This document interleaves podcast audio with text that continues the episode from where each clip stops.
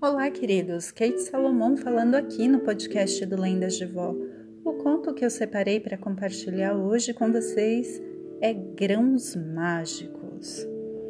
Bom, nos dias atuais, né, no preço que está todo grão, parece realmente ser mágico. No entanto, esse conto fala de uma mágica diferente. Fala um tico de gratidão, muito de improviso, dedicação e, sobretudo, amor. Esses dias eu saí com meu marido e filho e juntos fomos ao shopping. E eu já havia saído durante o dia e na rua se vê de tudo, inclusive o quão desigual é a nossa sociedade. O fato foi que me deparei com uma linda menininha de mais ou menos uns 10 anos. Pequena, de cabelos longos e pretos, parecia uma indiazinha. Perdida, né? Na selva de pedra. Ela estava vendendo panos de prato na frente da farmácia e naquele momento eu me vi diante de um profundo dilema. Se aquilo era colaborar com a exploração infantil ou se eu estaria ajudando uma mãe guerreira a colocar comida em casa. Felizmente foi a segunda opção. Eu perguntei à menina onde estava a mãe dela e ela apontou uma moça pouco, poucos passos à minha frente. A moça nova não tinha mais que 35 anos. Era simples nas vestes e no jeito de agir, porém era organizada, limpa, seus panos de prato estavam enrolados de forma a parecer mais atrativo para a compra. Visivelmente ela era uma mulher trabalhadora. Claro, comprei os panos de pratos. Quis pagar um tanto a mais e a moça agradeceu, mas não aceitou. E ela me disse: Olha, que lição eu estarei dando à minha filha se aceitar?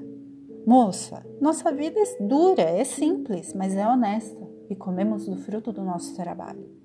Achei a atitude da moça invejável. Afinal, é, quanto mais eu olhava, né, o brilho de orgulho nos olhos da menininha pela atitude da mãe, eu estava ali diante da prova real de que dignidade e honestidade não se compra. Elas não só sabiam, mas viviam o que era honra. Eu fui embora.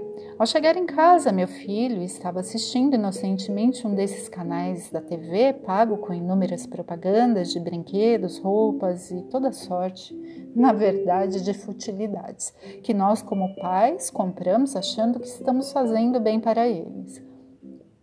Francamente, aquela situação na rua foi uma agulhada no meu coração e me levou à lembrança de uma das histórias de minha avó Maria, que além de colocar o feijão na mesa, se importava com a felicidade dos filhos e às vezes isso lhe custava apelar para o improviso. E assim a vovó me contou. O ano era 1959. O vento e os raios de sol dançavam nas roupas recém-quaradas no varal do lado de fora da casa. Na cozinha, o bolo fresco de milho estava sobre a mesa e perfumava todo o ambiente. E junto com o café, hum, era o convite perfeito para uma pausa merecida antes da vovó ter que encarar a máquina de costura. Sim, esse era mais um dos talentos que a vida obrigou, na verdade, né, a minha avó a ter. O dom de costurar para fora para reforçar o orçamento do lar nunca reclamou, dignidade para ela era feijão e o arroz na mesa de seus filhos. Só que com os filhos crescendo, as filhas estavam mocinhas e como toda boa adolescente, isso de qualquer época, tinham suas fantasias e suas necessidades. Elas, no entanto, por verem todo o esforço e dedicação de minha avó, nunca lhe pediram nada, o que partia ainda mais o coração de minha avó pela falta de recursos. Embora pedissem, Aliás, né, embora não pedissem, não queria dizer que não sonhassem com os bailes e seus príncipes. Naquele dia especificamente, o dia prometia olhares baixos, perdidos, pensamentos, né, voando. A mesa de canto da cozinha estava cheia de vestidos de adolescentes de todo o bairro. Isso para serem ajustados, afinal, o baile da primavera aconteceria no salão da paróquia, era o assunto do momento. Haveria ponche, músicas da moda, correio elegante, moças de vestidos engomados e rapazes com muita brilhantina nos cabelos. E é claro que o padre Pedro certamente arrecadaria fundos suficientes para a reforma dos bancos da igreja.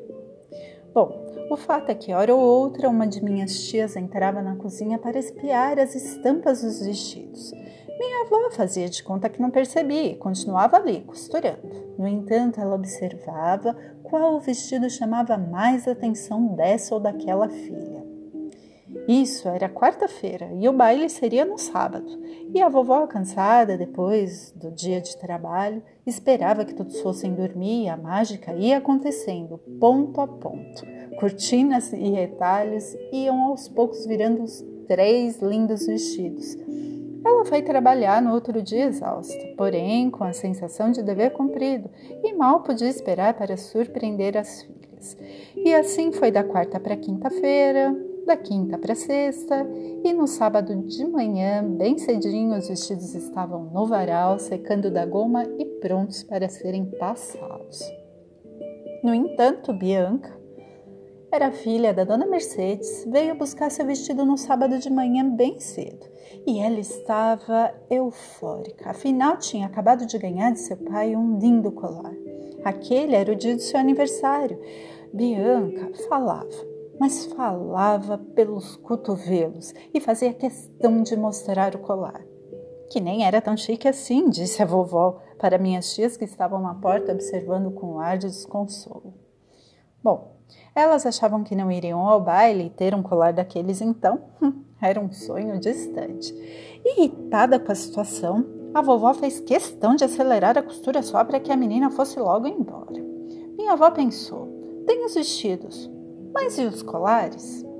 Foi então que ela pediu para que meu tio, ao retornar do trabalho, lhe trouxesse em segredo um bom tanto de lágrimas de Fátima e levasse a ela lá na igreja. Lágrimas de Fátima é uma semente branca com mesclas cinzas que nasce no mato, que, se olhadas de longe, parecem esferas de mármore. E ela decidiu: minhas filhas terão colares. E aquele sábado foi longo. Ela foi para a paróquia, pediu ao Padre Pedro para usar a sacristia para confeccionar os taus né, dos colares. E então ela pegou uma agulha e linha e foi furando, grão a grão, até formar três colares bem aceitáveis. A tarde chegou e minha avó chamou minhas tias e revelou os vestidos. Elas pularam, gritaram, choraram e riram, tudo ao mesmo tempo. Abraçaram e agradeceram a minha avó, que quase explodiu de tanta alegria. Depois a vovó deu um colar para cada uma delas e lhes disse: Diz uma lenda, da época da avó Faustina, que esses grãos do colar são mágicos, afinal são lágrimas de Fátima. Cada uma receberá um, e esse cordão lhes dará toda a proteção e autoconfiança necessária. Os olhos de expectativa de cada uma delas hum, brilharam como nunca, até que chegou a hora de irem para o baile. E todas estavam lindas com seus colares mágicos, é claro. Como você pode imaginar, elas foram ao baile e se divertiram muito. No outro dia eram só sorrisinhos pela casa. No entanto, minha tia Neuza, preocupada em magoar a mãe, veio até a minha avó com ar apreensivo e disse: Ai, mãe, desculpe, o meu colar quebrou. Minha avó sorriu. Acabou que abraçou a minha tia e disse: Não tem problema. Na verdade, minhas joias sempre foram e sempre serão vocês. Confesso que aquele dia ao voltar do shopping, né, para casa, a alegria do meu coração não estava nas sacolas colocadas no sofá.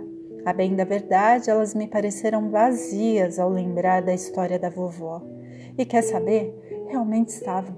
Pensando em tudo o que vi, nas lembranças que tive, cheguei à conclusão que nada melhor que o bom senso para vestir nosso caráter e que devemos agradecer pelo sobejar e buscar saber quando parar de adquirir por já termos o suficiente. Bom, queridos, esse foi mais um conto bem curtinho que eu amei compartilhar com você aqui no podcast do Lendas de Vó. Te espero na próxima terça-feira. Um abraço e até!